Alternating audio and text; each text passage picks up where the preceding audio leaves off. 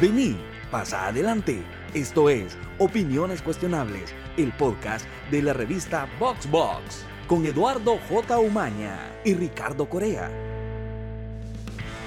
Esto es Opiniones Cuestionables, el podcast de VoxBox. Yo soy Ricardo Corea. Yo soy Eduardo Umaña. Y estamos aquí en, el, en la prueba piloto, la, que es el, sería el número cero. Sí. El número cero de, la, de, la, de Opiniones Cuestionables. Mm, lo grabamos hace un par de meses, cuando la administración Bukele tenía como algo así como un mes, creo yo, de, haber, de haberse sentado en la silla.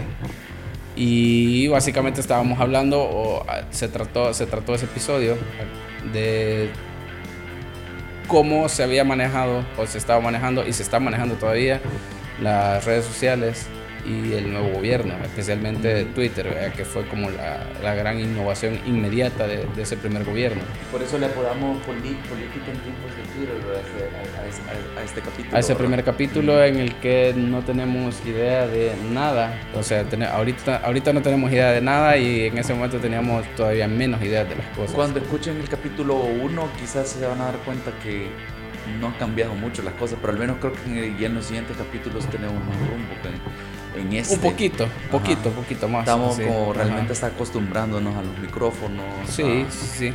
Y a, hablar. Y, estaba, y realmente estábamos en la emoción de el cambio de gobierno, que, que parte fue un, un, un, empujón para decir intentemos hacer el podcast. De, de, esto están hablando todos, intentemos subirnos un poco a esa ola.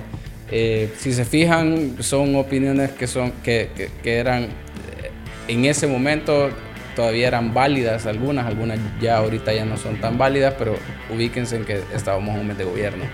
Eh, creo que nos burla, no, no nos burlamos, sino hacemos comentarios sobre las burlas que suscitó el, aquel de se le ordena, el ah, despidos sí, masivos. Hoy, hoy, el tiempo hoy en día o en Twitter, ¿verdad? Porque son fue hace un par de meses, ¿verdad? Y ya parece que fue hace un montón, ¿verdad? Sí, ya, ya, ya nadie se acuerda del Se le ordena, pero en ese momento sí estaba como en boga, así que lo, lo, lo tocamos. Eh, los despidos de familiares del FMLN, los despidos vía Twitter, cómo funciona este medio de comunicación, un poco en relación con cómo funcionaba en la televisión. Creo que nos cuestionábamos un poco sobre es más legítimo dar información oficial desde la televisión que hacerlo desde Twitter.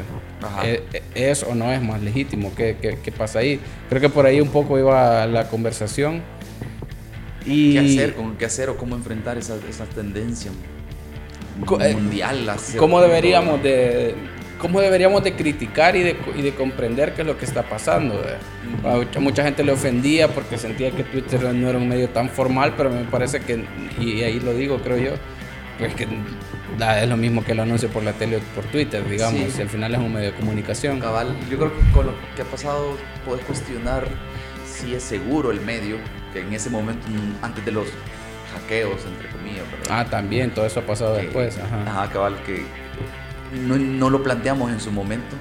Claro. No, no, no, nos imaginábamos que podía pasar, ¿verdad? Pero sí. eso quizás eh, vale la pena así como quizás un, un update de, de, ese tema que discutimos. Es, es, eso, que también lo que habría que haber cuestionado o discutido es la seguridad que hay en Twitter o la que no hay. ¿verdad? Sí, yo creo que si volvemos a retomar ese tema en algún futuro, ya hay otro montón de elementos que en, eso, en, ese primer, en este primer episodio o episodio cero no tomamos en cuenta, porque también están las hordas de troles que atacan a diestra y siniestra y a veces sí. de una forma bien desagradable a quienes no están de acuerdo. Ahí hay otro montón de cosas que podríamos abordar en el futuro cuando ya tengamos más experiencia en el micrófono. Ajá. Y también al final pues nos animamos a, publicarlo, ¿no? Nos animamos a publicar este, este el, el, la prueba. Porque pues quizás para, no tenemos, para que tenga un contexto, para que tenga contexto todo lo que estamos haciendo, ¿verdad? De, de, de comenzar desde el inicio realmente, mostrarle desde el inicio. Y y que nos acompañen, así como... Sí, y, y, vale la pena decirlo, recalcar que o sea, nos estamos animando a compartir la prueba porque nosotros mismos estábamos conscientes de que quizás no la íbamos a publicar. En realidad es prueba para nosotros porque... Quizás esa es la mentira que nos, nos hicimos para, para, estar tranquilos opinando. Creo que así, se, así se comienzan todos los grandes proyectos, dándote paja vos solo. Así, eh. es. así es, no, esto, esto, es lo más vergón que vas a escuchar en tu vida. Ah, lo escuchas antes, ahorita y no y, sirve. Y antes, y antes de que disfruten de este capítulo y les cambie la vida para siempre. Eh, pedirles que ignoren el, capítulo donde introducimos el podcast, ¿verdad? Porque dijimos que no íbamos a hablar de coyuntura política y el capítulo cero comienza hablando de coyuntura política. esa es otra cosa que tiene que aprender de ese podcast. Nos contradecimos a veces en el mismo capítulo, a veces en el siguiente capítulo. Eh, no, no somos tan constantes como quisiéramos en algunas cosas. Es que así es la vida. Sí, así. Ya vamos a empezar con. Uno cambia. Esa, esa, esa actitud de Maestro, de Maestro cuando está chupando. No, es que yo te voy a explicar, así es la vida. no ha llegado donde asustan. Todavía no ha llegado donde asustan. Está bien cipote todavía, no, no ha vivido. Y creo que sin más preámbulos, los dejamos con el episodio cero, eh, Política en tiempos de Twitter. este es. el podcast de Voxbox. No sabemos qué puta va a pasar con esto. Si va a funcionar o si alguien lo va a escuchar. O pero, si va a acabar, o si va, o si va a ser escuchado. Si alguna vez va a llegar a alguna plataforma, pero no tenemos nombre. Eh, no tenemos una idea muy clara de cómo hacer podcast, pero creo que nadie que empiece a hacer un podcast tiene una idea muy clara. Así es, yo creo que el, el, camino, lo, lo chivo que va a ser el, el camino después, si llegamos a publicarlo, 50 capítulos adentro, ¿verdad? De, de, de, este programa. Y vamos a escuchar este, nos vamos a... Escuchar el primero va a ser chistoso, ¿verdad? o capaz el primero queda como el capítulo perdido, ¿verdad? Ojalá. Puta, porque sería bien triste que este fuera el mejor capítulo. Así es, pero que como no importa nada... Bueno, entonces empezamos con este podcast sin nombre. Yo soy Ricardo Corea, soy redactor, editor y no sé, community, de todo lo que caiga de la revista Voxbox. Y estamos con Eduardo, que también está trabajando con nosotros ya. no, no, sé, no, no sé si justamente, eh, eh, justo ahorita es un buen momento para revelar que yo soy el pasante. Sí. A ver, la tenemos con vales de, de Burger King. Cabal. Mierda, sí, con Iconocom, pues. justamente ese es un pequeño paso. Pero te estamos dando la oportunidad de aprender y desarrollarte. Sí, así es. Estoy, estoy ganándome mi derecho de piso sí, y me sí, siento muy agradecido. De aquí a unos 5 años ya vas a poder, no sé, conseguir, un, trabajo, conseguir un salario. Así es, y ojalá, ojalá tenga una oportunidad de, de, de, de lograr encontrar mi camino hacia la radio. Porque mis sueños... Yo, siempre quise hacer radio en la, en la, en la Universidad de Don Bosco, cuando estudié ahí, yo, yo hice radio casi como, no sé, como un año. ¿En la, en, la Universidad de la Radio? En la Universidad de Don Bosco. Ajá. Ah, ellos ah, tienen una radio. ¿En radio ellos? ¿Una radio? Sí, ellos tienen una radio. Yo no estudiaba nada de comunicaciones, estudiaba un técnico en sistemas. Pero me gustaba la radio, entonces me metí, eh, fui a preguntar y me dijeron, sí, venite, vale, entonces me dejaban ahí un pequeño turno como de una o dos horas, ah. Una radio que nadie escuchaba, solo escuchaba la señora de la pero está pública, está... sí, eh, lo que pasa es que es AM. Esa era la ah. frecuencia que tenía la femenina originalmente, ah. la 1100 AM. Entonces la, la dueña de la femenina se la donó a la universidad para hacer práctica. Pues. Entonces si se encuentra también está en línea, pero puta, nadie la escucha. Ni mi mamá la escucha, la escuchó creo que una vez, vea, la primera Yo vez. no sé qué pasará con la de la UCA, por ejemplo, pero me da la impresión de la UCA o la de la UFG, ¿verdad? Pero la de la UFG es fuerte. Sí, cabal es más fuerte que la de la UCA, porque la de la UCA no se deja de sentir como una, una radio universitaria. La UCA ya es un negocio, la, perdón, la de la Gavidia ya es un, un negocio. Es que ni te, das cuenta, ni te das cuenta que, que... que, es, que es universitaria. Ajá, sí, sí, no parece. Tiene patrocinadores fuertes y todo. Sí, sí, cabal, y la UCA hasta hace poco comencé a escuchar que tenían anuncios. Entonces Ahí así no había anuncios para nada, es que era una cuestión bien, bien local. Sí, así parece, solo, solo en la, la, la zona de, los alrededores de la universidad. Y con suerte, con mm. suerte los alrededores. Y en realidad la M se escucha en todo el país. Eso quiere decir, la, corta paradójicamente la M se ve, se ve de menos, pero es más. Pero también se escucha más sucio la, el audio.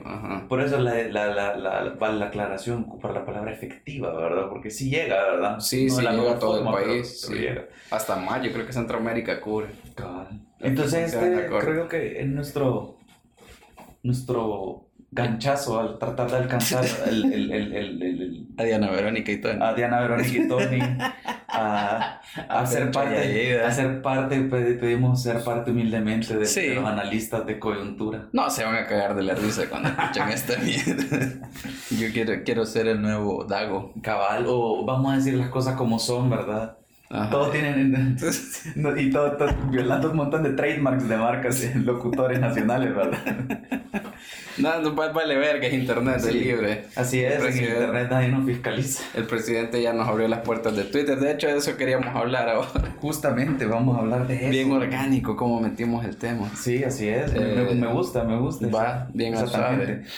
Eh, no, lo que pasa es de que estamos a unos días, no sabemos cuándo van a escuchar esto, si alguien lo va a escuchar, pero estamos todavía corriendo con el primer mes del presidente Nayib Bukele en como, como presidente, siendo presidente. Estamos en junio del, del 2019 todavía. Y se ha abierto un gran debate y un gran apocalipsis en algunos lados sobre cómo está usando el hombre sus redes sociales, específicamente Twitter, para comunicar, para dar órdenes, para... Si lo están escuchando eh, en, en, en, época reciente, a, cuando lo estamos haciendo, seguramente ya están hartos también de, de todo este rollo. Pero eh, creo que el planteamiento del tema de ahorita es ¿qué, qué, qué está pasando con esta forma de hacer política en tiempos de Twitter. Así es. el, el, punto es bien interesante porque eh, con la toma de posición de Nayib Bukele creo que queda claro de que estamos viviendo lo que los, los estadounidenses o los gringos vivieron en hace dos años, ¿verdad? Dos, tres años que Trump llegó al gobierno, ¿verdad? ¿En qué sentido? en el sentido de que va a ser un año largo, va a ser un mes largo, o sea, este, este se está con la cobertura que se le está dando a, a Nayib, con lo que está haciendo básicamente en Twitter, ¿verdad? Porque creo que no está ocupando los medios tradicionales, ¿verdad? No, no, no, para nada. Está apareciendo en, en, medios tradicionales, en noticias y todo, pero no es... Y depende de qué lado estés, o, o esta es, es, la segunda venida para mal, porque te quedaste, ¿verdad? En, en, en, lo que, en, en, en, el rapto, ¿verdad? ¿Te quedaste o, o, te fuiste al paraíso, ¿verdad? Porque depende de qué lado estés, si estás a favor de él, está pasando el mejor momento de la política del país, o si sos detractor de él, este es el apocalipsis y el fin del Salvador, ¿verdad? Sí, como lo han planteado diferentes medios y diferentes periodistas en un montón de notas y un montón de tweets y un montón de contenido. Este, yo creo que vos y yo coincidimos en que no es ni lo uno ni lo otro hay un punto medio entre que es lo peor que le ha pasado al Salvador desde la guerra, o algo así, algo bien apocalíptico, o que realmente es algo bueno porque hay una comunicación más directa que nunca habíamos tenido, especialmente porque veníamos de un periodo eh, con un presidente literalmente ausente de todos lados. Así es, yo, yo lo que creo es que el, el ¿cómo se llama? El, el punto aquí es que eh, eh, la idea original perdón, del, del, del podcast era que, que, íbamos a decir francamente nuestra opinión y iba a ser algo quizás hasta bien blanco o negro, ¿verdad? Sí. Pero eh, en este tema yo creo que yo no estoy en ninguno de los extremos porque yo encuentro tanto cosas positivas como negativas en todo lo que está pasando. Es al menos interesante. Sí. Porque no sé si es un síntoma del la época o el mundo en el que estamos viviendo, ¿verdad? Mira, mi primera idea, la, primera idea que yo tuve cuando él comenzó a, eh, con sus órdenes, tanto a, bueno, a, los, a los ministros y a dar información como oficial a través de Twitter, al final, y creo que te lo decía en alguna ocasión, el, el medio no es el que legitima el mensaje, sino el mensaje legitima el medio. Antes se usaba la televisión, digamos, para, para dar las cadenas y, y, dar esta información, pero en realidad la televisión no era eh, no era porque fuera la televisión, sino porque era el medio más rápido y inmediato, directo de llegar a toda la población. Si te puedes transportar a la época en la que la tele comenzó a hacerse más popular, probablemente la gente está acostumbrada a escuchar a través de la radio o el periódico. Exacto. los mensajes del presidente. Sí, seguramente también hubo, hubo gente que se quejó de... Yo creo que cuando viene un cambio, una tecnología, iba a decir primero, pero realmente el cambio, a la gente le molesta el cambio. Es que junto al cambio de la tecnología viene un cambio de paradigma, que rajo no, un cambio de, mentalidad. Sí, correcto. Y lo que pasa es que no vivimos el cambio con, con, con, con, la televisión y además creo que ningún cambio ha sido tan violento como con lo que ha pasado con Twitter. Y no violento porque el presidente lo haya hecho así, sino violento en general. Las redes sociales como que se impusieron de forma más contundente a todo lo que todo lo demás que había pasado antes. Entonces el punto es, eh, Yo, lo, o sea, lo primero que vi fue, eh, simplemente estamos cambiando un nuevo medio. Y ya, eso es todo. No, yo creo que no, debería ser sorpresa para nadie, porque él hizo su, campaña desde que era alcalde a través de Twitter. Entonces, sí. que ahora ocupe Twitter no debería ser sorpresa, no es lo tradicional, pero no debería ser sorpresa. Pero, ajá, ese es mi punto, que el hecho que no sea... escándalo, sobre todo los medios. Que el hecho que no sea tan eh, tradicional no lo hace necesariamente algo malo. Eh, no lo hace, por ejemplo, a mí no me, no me parece que haya una falta de seriedad de su parte a la hora de comunicar eh, a través de Twitter. Yo no, no, creo que el medio sea el que te dé la seriedad o no de hacerlo. Ahora, y, y ahí es donde justo entra el problema y era lo que debatíamos. No sabemos, bueno, al menos vos y yo no sabemos si lo que estamos viendo en Twitter son nada más una comunicación de lo que ya se hizo atrás o literalmente los ministros se dan cuenta a través de Twitter igual que todos nosotros ah, de la orden. Ese para mí es el punto importante porque viéndolo lo, fuera de los de lo de que quitaron el nombre del del comandante. Del coronel. Del, del coronel. De mi coronel. Disculpame. no, pero lo quitaron. Eso, eso estuvo, no estuvo aquí ni allá. Eso fue bien político, la verdad. Fue bueno, pero fue bien político. Entonces, que fuera a través de Twitter, creo que quizás fue el medio adecuado, ¿verdad? Porque publicidad política para él.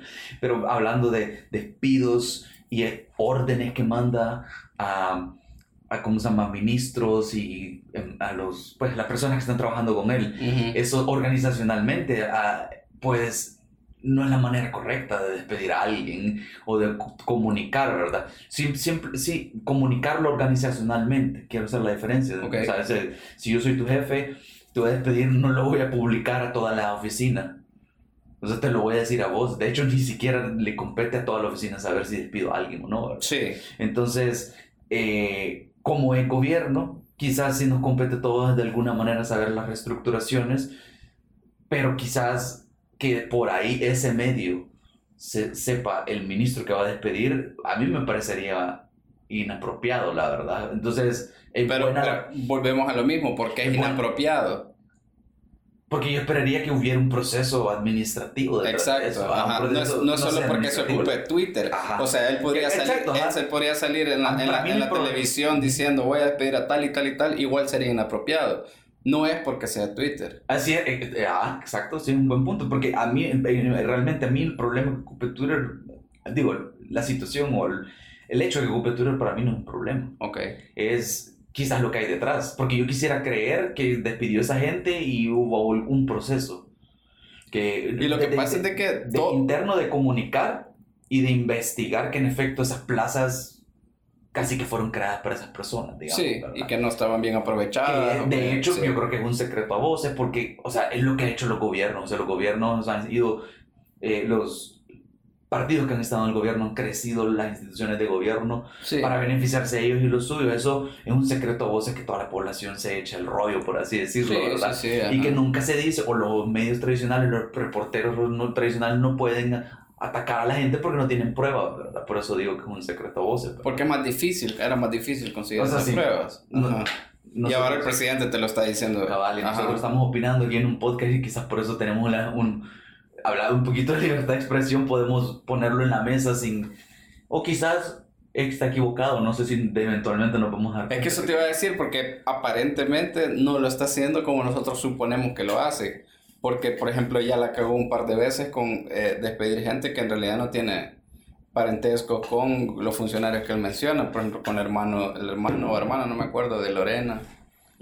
eh, que no puede dar una idea a pensar de lo, que estoy cuestionando, de que quizás no hay un proceso. No hay un debido proceso. diciendo, quizás por ahí se nos estamos dando cuenta todo, ¿verdad?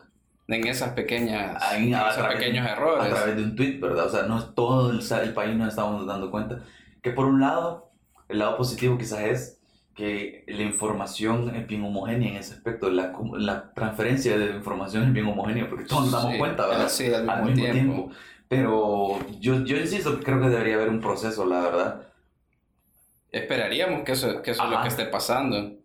Así es, porque el, el, el, pues, pues no, al final, ¿qué estamos haciendo? Aunque la verdad es que el país nunca ha estado organizado, nunca ha sido un gran fan el gobierno, el Estado o la empresa privada, pública de El Salvador nunca ha sido fan de procesos y de respetar sí, procesos. Sí, sí, es un, mal cultural bien arraigado.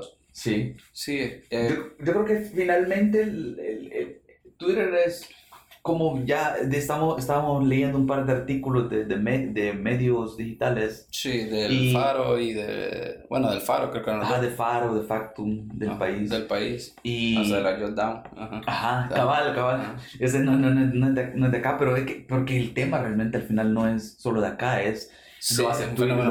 Lo, Twitter lo hace, lo hace Trump también. Exacto. Y que de hecho, por ejemplo, a mí, eh, que parece que, que, estoy defendiendo ahí al presidente, pero no, a mí me parece que hay gente, por ejemplo, que compara a Trump con, con a, perdón, a, a, Bukele con Trump, Ajá. Eh, porque, eh, porque ocupa el mismo medio. Y yo digo, puta, pero yo, yo, también ocupo el mismo medio. Un montón de gente lo ocupa. O sea, el hecho, el hecho de que los dos comuniquen a través de ahí no creo que los haga necesariamente iguales, los hace que son personas que han comprendido que esa es una forma de comunicar. A eso es lo que vamos a descubrir. Yo creo que estoy de acuerdo contigo, solo que vamos a ver cuánto tiempo se mantiene, ¿verdad? Porque yo creo que las comparaciones ahorita está difícil hacerlas, porque como ya dijiste tú, todavía ni siquiera terminado junio de 2019. Sí, no Mientras estamos hablando, no sabemos qué tanto se va a parecer a Trump. Sí, por un lado, lo que estamos hablando de que no hay una, una, una comunicación, una jerarquía en la comunicación y todos nos estamos dando cuenta a la par de los ministros quienes se van, sí. quiénes quieren, quieren ser despedidos. Entonces, puede ser que sí hay un, está, rascando un poquito Nayib en, en eso de ser un poco autoritario, porque sí suenan como órdenes de aquí voy, ¿verdad? Porque en Twitter okay. se puede hacer, pero no, no se ha visto hasta el momento que un ministro le diga, tenemos que hablar, presidente. Quiero, quiero evaluar esta, sí, esta, sí, sí. esta orden Ahorita suya. Vamos a evaluar Porque su orden. Sí, yo si estuviera, de nuevo, haciendo la, la analogía con, con, una oficina, si mi jefe me dice, tenés que despedir a, a, esta, a esta persona, a este colaborador con el que trabajas, yo le diría, si tiene razón, quizás no habría mucho que discutir, pero si en algún caso no, no hay, yo le diría, yo lo discutiría o diría por, por, qué o quisiera uh -huh. saber más, ¿verdad? O abrir un diálogo. Sí. Que si todos nos estamos dando cuenta en el mismo momento del despido, quizás no se está teniendo. O esperaríamos, por ejemplo, que cuando se equivocó y dijo, despidan al hermano de Lorena Peña, al ministro le dijera como, eh, señor presidente, no es el hermano de Lorena Peña. Cabal. Ajá. Y el... Aunque sea por DM o no sé, no sé cómo, cómo funcionan sus comunicaciones. Y el, y el, Señor presidente, DM. Ya Pero tiene que seguir al ministro, ¿verdad? Sí. No, me no sí los ha de seguir. Yo supongo que sí. Tendría que, tendríamos que revisar, ¿verdad? Sí, o sea, sí, sin el señor presidente solo DM.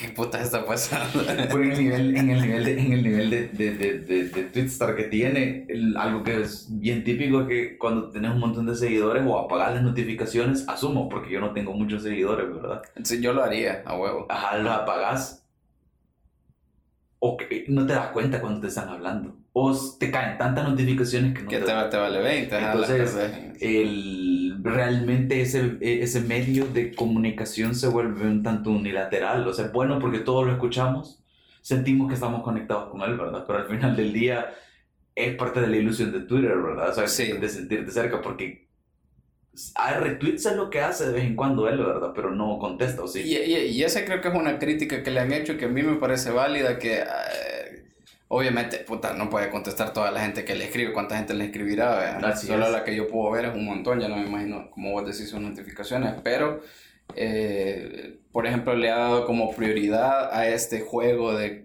contestarle a los youtubers, que yo no lo veo mal realmente, a mí no me parece que sea tampoco, hay gente es falta de seriedad del presidente. Eso a mí me parece mierda, o sea, esa es de las críticas que cabal, porque en, en parte estamos eh, analizando lo que está pasando con él y Twitter, sí. la política en tiempos de Twitter, como le hemos apodado a este capítulo, sí, pero también es, es parte de, de, de, creo que, yo no sé si todos somos bien convencionales en El Salvador, o es porque hay un montón de viejos en el, en el en, en poder o en control de los medios de comunicación, porque a mí me parece mierda ya criticarle que no llegó con corbata, o sea... Sí, son esas críticas que al final lo fortalecen más de lo que... ¿De qué sirve, de qué sirve que, que Funes llegó con corbata, Sánchez Serena andaba con corbata? Bueno, no todo el tiempo, porque se le, gusta, le gustaba Lucas de la guayabera, ¿verdad? Sí, sí. Pero se ponían corbata y, de qué puta no sirvió, ¿verdad? No, pues sí. o sea, no, no sirve de realmente no sirve de Pero, pero, pero lo que iba es que a mí sí me parece que eh, le está dando atención a ese show, que el show en sí mismo no me parece mal, tan malo, con los youtubers, no sé, españoles, no sé dónde son, mexicanos. Y hay un montón de demandas que no atiende, al menos por ese medio, no sé si lo atenderá por otro lado. Eh, no sé si tiene alguien que le dice, mira este tweet, anda a ver qué putas hacer, anda a ver cómo resolves esto. Podríamos hacer el argumento de que si le da tiempo a a, a, ciertos tweets o ciertas llamadas de atención de youtubers y cosas así que son para halagar, quizás autohalagarse o lo halagan o luego están hablando bien de él en algún nivel. Sí, sí. Él es otro, otro comportamiento clásico de Twitter. O sea, tú, tú como se llama, te enfocas, bueno, no sé si de Twitter, sino que más bien es del ser humano en cierta egocen, e, e, e, egocentrismo de decir, es lo que me hace ver bien y él es político al final del día, entonces tiene que darle más voz a lo que le hace ver bien. Y ahí es donde volvemos a caer en lo que vos decís que es una falta. Pero no es la crítica quizás que están haciendo los, los otras, las otras personas, ¿verdad? Lo que tú decías. Cuando hablan de esto, por ejemplo, le critican que está asociándose con youtubers. Sí. No le están criticando que solo está hablando de las cosas que lo hacen ver bien, ¿verdad? Exacto. Porque al final del día es una crítica que no es crítica, porque es político, obviamente va a enfocarse en lo positivo. Sí, claro, lo que lo va a quedar bien. En marketing político. Y no puedes caer en la trampa de Twitter de agarrar pleito con todos los que hablen mal de vos, porque no vas a terminar, ¿verdad? la risa que se pusiera a pelear con cada troll, ¿verdad? Esto sí, pasaría todo el día haciendo que ya de por sí ahí pasa, ¿verdad? Pero, esa es la otra cosa interesante. La gente dice pasa todo el día en Twitter, pero yo paso todo el día en Twitter y un montón de gente también, y eso, no te impide, no sé, yo siento que lo hemos agarrado como una cuestión bien natural. Él, es manzana en la discordia, es lo que te digo, dependiendo de, de si tú sos. De dónde lo estás viendo. Amante de Nayib, es la segunda avenida para bien. Sí, sí, sí. Si sos, o lo odias, fue el rapto y te quedaste, ¿verdad? Y el apocalipsis el que viene, ¿verdad? En estos próximos cinco años. Entonces, cualquier cosa que él haga va a ser buenísima si estás del lado de él. Y cualquier cosa que haga va a ser el fin del mundo si estás en su contra, ¿verdad? Entonces, al final del día, creo que lo más importante es que es una manera bien elegante, voy a decir, de. ¿Cómo es que le llaman a esto? De distraer o de, de o como el pan y circo, lo que hacen los políticos usualmente, de, la pantalla de humo o, de eh, no se fijen tanto en los detalles de cómo, cómo estoy asentando mi gobierno. Eh, hablen en de estas cositas que les voy a dar, lo del cambio del, del, de la comandancia. como imponer, el, imponer de los temas. donde estamos sacando al frente y a todos sus amigos y familiares, ¿verdad? Bueno, estamos hablando de él usando Twitter y no estamos hablando de de, lo que está haciendo o no. Ah, exacto. Entonces, eso es un poco lo que sostiene Nelson Rauda en, el, en, la, en la nota que acabamos de leer de que está en el país y también está en el Faro, que se llama algo así como los trucos tuiteros del presidente. ese es el argumento de, de, de, ese man. Hace la comparación eh, de Nayib como un mago en el que todas estas cosas son una forma de distraernos mientras hace el truco por otro lado y nosotros no, no le estamos prestando atención. Y me parece muy bien que lo señale, pues porque la verdad es que en algún nivel es cierto. Pero yo no puedo evitar ser el contraargumento al mismo tiempo de yo creo que lo están tratando como que algo que primera vez que sucede, o sea, que un político quiere distraer, que un político quiere hacerse ver bien o mejor de lo que es. Sí. Y que un político está distrayendo para que no analicen mucho lo que está haciendo porque él mismo está improvisando un poco o no sabe qué está haciendo o está haciendo cosas que no le van a gustar a los medios o, a la, al periódico o la, a la, gente. La medicina de la que habló. Ah, la medicina marca, de que ya sea que sea un buen plan o malo, pues va a hacer cambios y no le van a gustar a muchas personas. Sí, entonces... Y pareciera como que Nayib está inventando esto. Eh, ajá, entonces yo entiendo lo que dice este Nelson, pero... Eh, porque sí, la verdad, al final sí se siente eso como, como pan y circo, como una pantalla de humo, como un truco de magia. Sí. Para no hablar de lo importante, ¿verdad? Pero tampoco es primera vez que sucede, ¿verdad? Que también no es un argumento tan constructivo, ¿verdad? Más como, de mi parte es como un argumento bien, como no resuelve nada tampoco, ¿verdad? Ese argumento de decir que no es primera vez que un político es político. No, ajá, pero, pero, pero creo que se asienta un poco la cosa porque parece que es la primera vez que un montón de personas están criticando eso en un presidente y, y no lo vieron antes, no, no, no existía antes, no existía con Sánchez Serén. Bueno, que, es que ese es el punto, creo yo también un poco, es que con Sánchez Serén no teníamos ni siquiera el truco. Ajá. Había, no había mm, comunicación en la que había era mala. No, ajá, no había, no había nada. Entonces también estamos enfrentando, para mucha gente es enfrentarse a algo completamente nuevo, porque para su, la mayoría de salvadoreños somos jóvenes, digamos, la, la, la, población salvadoreña es joven. Probablemente para muchas personas estaban todavía muy pequeñas cuando Sánchez Serén, cuando Funes. Entonces es como tu primer presidente ya, ya siendo un adulto o ya siendo consciente.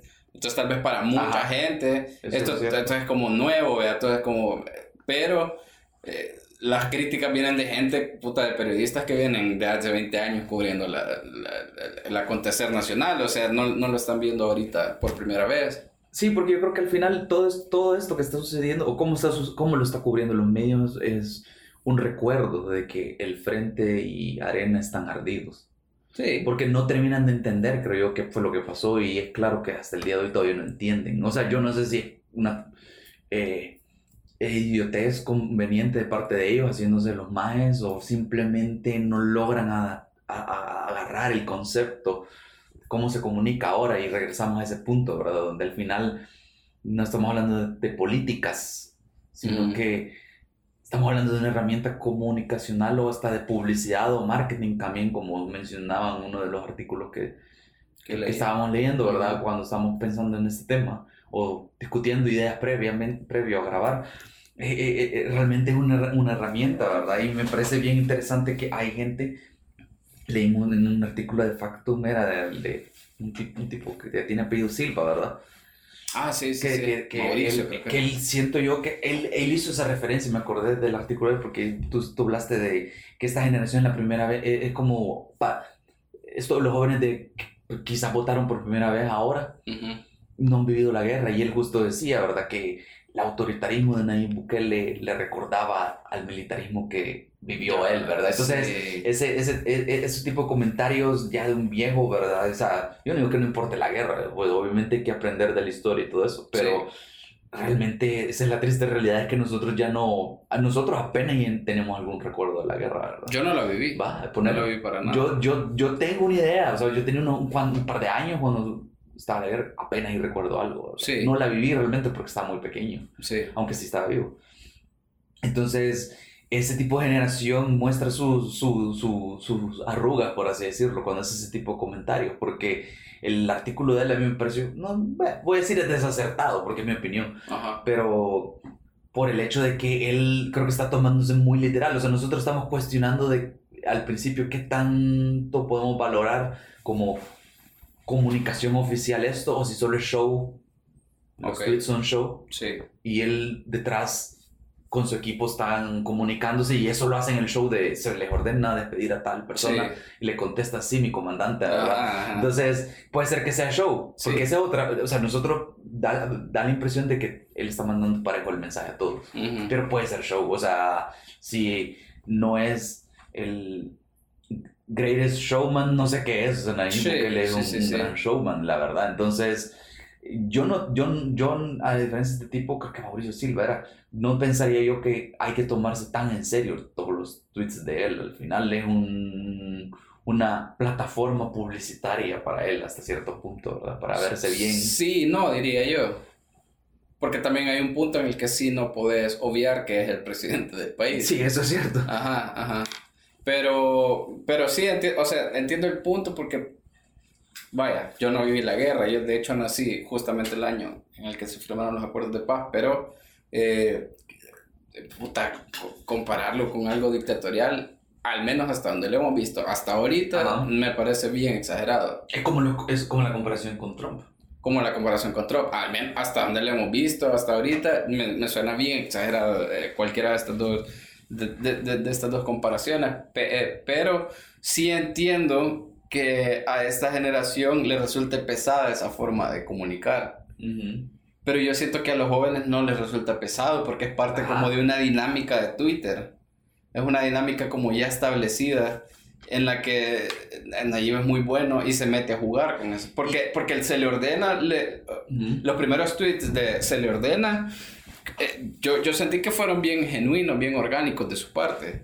Era como, puta, soy el jefe, se le ordena que haga tal y tal cosa y la respuesta toda. Pero como él está bien en contacto con los millennials y los centennials, entonces él rápido se dio cuenta que... Que era un vacil. Ajá, que era un vacil, que era un meme, como lo llaman. Exacto, y lo agarró de vacil. Yo me fijé después que así lo estaba escribiendo todos los tweets después se le ordena y así fue como se viralizó ese, esa frase como broma en esa primera semana ¿verdad? y, ahí creo que está la, lo, que vos decías otra vez la capacidad que él tiene de entender estas situaciones que un viejo eh, perdón pues pero no, es discriminación etaria pero uno de los señores mayores que está al frente de los otros partidos creo que no entendería. Es que al final antes de seguir ese comentario, yo creo que yo pensaría que no nos está ofendiendo a nadie. O sea, yo creo que son viejos, son grandes. De? Después de 60 años, ya, ya viejo. Yo creo que es relativo, porque yo veía viejo a las personas, de, a los treintones, cuando tenía 20. Y hoy que tengo 30, como técnicamente ahora yo soy el viejo, pero yo veo viejo a los de 40. Entonces, es relativo, ¿verdad? Eh, por eso habría que establecer un parámetro más universal. Sí, pero hacer un pequeño paréntesis, porque a veces espero que no nos terminen linchando en Twitter eventualmente por nuestros comentarios arrebatados, pero, sí, que no ofendamos a nadie, ¿verdad? por ser francos. No, que le hagan huevos, son viejos. jóvenes no son, ¿verdad? no, no están en la flor de su juventud. Y, aparte no les interesa conocer, porque ese creo que es otro problema bien grave, que no, no les interesa establecer un diálogo intergeneracional. Y no sé si es un problema de los salvadoreños o es un problema en general del ser humano a, cuando llega a cierta edad que, o sea, es como no, no, no te interesa lo es bien Entonces llegas y es como todos los jóvenes son unos pendejos y ya está, son pendejos, no hay, no hay otra cosa que hacer. Cabal, el que tiene que ganarte el derecho de piso, Ajá, o, este bicho, el, clásico viejo cerote, ¿verdad? Vení bicho, ¿verdad? De, sea, el, viejo cerote. Ah, cabal, el que como, eh, bicho, vení y... Sí, no, ajá. Y, el, ¿cómo se llama? Y esa actitud de, de, de, yo soy superior porque soy mayor, ¿verdad? Yo sé más porque soy mayor. Entonces yo quiero ver... Curiosamente, me da, o sea, tengo una curiosidad de, de ver qué pasa cuando esta generación envejezca, ¿verdad? Porque yo creo que los millennials son de la primera generación donde sí está más dispuesta a aprender cosas nuevas. la, la generación anterior, un, poco, un poco la X, pero quizás los baby boomers, ellos iban más con la idea de, ah, vengo a mi trabajo, me quedo 40 años y me jubilo, ¿verdad? Y lo que aprendí a hacer acá, yo soy experto en esta cosa, en esta área. Y, lo hago bien y, aquí está, ¿verdad? Eh, eh, eh, es, sí, es también un poco la... Así siempre se han hecho las cosas, también es un dicho, ¿verdad? La, dinámica económica un poco, porque antes aprendías a hacer una cosa, la hacías bien y con eso mantenías a tu familia, a tu esposa, a tu, a tu esposo. Ellos no tuvieron que vivir con la sociedad que nosotros vivimos. Y nosotros aprendemos una cosa y en el mercado laboral ahorita comes mierda. Sí, bueno, Snapchat era indiscutiblemente el rey de las redes sociales juveniles hace unos años y hoy yo no sé si todavía qué viejo me voy a escuchar, pero no sé si los jóvenes lo ocupan todavía. Desde que eh, eh, Facebook metió las historias en, en, Instagram, yo creo que... Se, se lo hartó, básicamente. Entonces, no sabes qué, qué, qué, qué, cambio viene a la vuelta. Pero vaya, trayéndolo otra vez al, tema, Nayib, por ejemplo, no es, no, no es un hombre joven, no es un hombre particularmente joven. O sea, o sea, se ha vendido, ha sido, su, ha sido su venta, y, y, lo entiendo, porque ah, es mucho más, de hecho sí creo que es el presidente más joven de América Latina, pero eso no lo convierte en un joven, es un hombre que está por entrar a los 40 años. Sí. Es un hombre que fácilmente eh, también podría asumir esta actitud de, no, no voy a aprender nada nuevo, me vale verga. Y sin embargo aprendí, ha tenido que aprender... Que si vamos a sacar algo positivo de él, es, es eso, es su capacidad de ver qué está funcionando, cómo están comunicándose los jóvenes. Y, y el ejemplo más inmediato es este, se le ordena, lo terminó convirtiendo en una marca personal. Bueno, es más, yo, para mí el mejor ejemplo de, de esa capacidad que, que puede ser buena o mala, yo no, estoy diciendo, yo no lo estoy juzgando moralmente, pero sí estoy reconociéndosela. Por ejemplo, eh, el tema de los golondrinos, de las golondrinas, por ejemplo, nació de una crítica, recuerdo. Alguien hizo la crítica no, me acuerdo puntualmente cuál fue, y él agarró, le dio vuelta y la terminó convirtiendo en una marca de un partido. Una resignificación bien paloma de una figura que originalmente tenía la intención de desacreditarlo. Es, es una herramienta de, de, de mercadeo bien interesante, pero hay que entender que él sabe hacer eso. Ajá, eso es Y cierto. creo que muchos periodistas no lo están entendiendo. Muchos periodistas están criticando a Se le ordena y él se le ordena hace rato que ella es un meme. Entonces ya nadie te va a tomar en serio si vos haces una crítica a eso. El, el presidente lo está agarrando por vacío. Cabal, entonces eh, eh, eh, entre las críticas, comentarios, las cosas que estuvimos viendo, yo vi que había un llamado a, a sí, ante todo este circo, ante todos estos trucos, ante toda este, a esta herramienta de marketing que tiene él vía Twitter y vía todo, ¿verdad? Lo que hace en redes sociales, que la solución era eh, apoyarse del periodismo, ¿verdad? O, o la esperanza era el periodismo, de que los periodistas tenían que hacer que él rindiera cuentas ya que, como se llama, él no parece ocupar o querer ocupar medios tradicionales. El, creo que fue el artículo del Faro, que el, el que escribió el artículo decía eso, de que pues tenía que haber un complemento con, William Carballo. ajá, Ajá. con medios tradicionales y al mismo tiempo pues al final tener criterio, porque estamos hablando de redes sociales. En redes sociales, en internet en general, te aparece cualquier cosa en tu feed, tienes que tener criterio para consumirlo. Entonces él hacía el llamado a complementar con medios tradicionales, a tener criterio y al periodismo. Que el periodismo, los Ese es un periodistas buen- es un que... buen punto. Es un buen punto, pero también me llama la atención si lo están haciendo, por lo que estabas diciendo.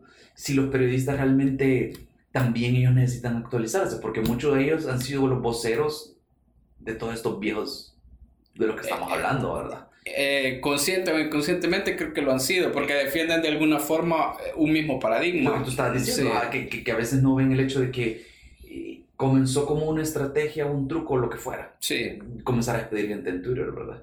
Pero no vieron esa habilidad que él tuvo de decir, bueno, hagamos, hagamos changoneta esto, ¿verdad? sí, porque es Twitter. Ajá. Ajá, y te lo permite. Entonces la línea se volvió bien difusa entre qué estaba, si lo que tanto, o sea, qué tanto era un poquito la broma o qué tanto era en serio, o si en efecto simplemente una herramienta para comunicar y ya lo había hablado con su ministro. Ajá, sí. Solo es un show. Es- yo creo que aquí no vamos a llegar a una conclusión porque na- no, no conocemos a nadie. Ay, no que trabaje interesa, vale. Ajá, ajá. Pero O ver, saber si él es el que eh, ocupa Twitter, ¿verdad? me parece interesante que lo, lo, lo, lo que mencionas, por ejemplo, del periodismo, porque eh, justamente, y creo que aquí se viene una crítica no tanto a Nayib, eh, podría ser a Nayib, pero más que todo a los Nayib libres, digamos. He visto un montón de Nayib libres en Twitter que la mayoría parecen troles, eh, como que son evangélicos, no pueden escribir bien, ¿verdad? escriben con un vergo de errores de ortografía. Bueno, eh, decir, por ejemplo, es que ya no necesitamos el periodismo, el periodismo ya desapareció porque ahora nuestro presidente se comunica directamente con nosotros.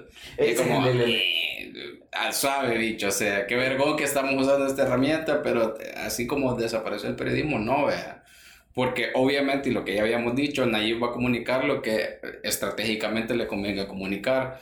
eh, y obviamente van a ser sobre todo cosas buenas. vea. Ojalá que algún día, ojalá que él sea el presidente que, que tanto deseamos ver vos y yo, que diga, hey puta, acabo de implementar este plan y la cagué, lo siento. Yo- Ojalá que, que lo sea, pero toda la historia nos hace pensar que no lo va a hacer. Ese, ese día, ese día para mí va a ser grande. O sea, yo diría, voy a, va, a va a ganar un montón de respeto para mí Nayib si hace eso algún día, porque eso es de las cosas más difíciles. Sí. eh, Por lo visto, imposible pedirle en el mundo en el que ca- vivimos, es- ¿verdad? es Que casi que se contraintuitivo. que alguien se exacto, disculpe. exacto.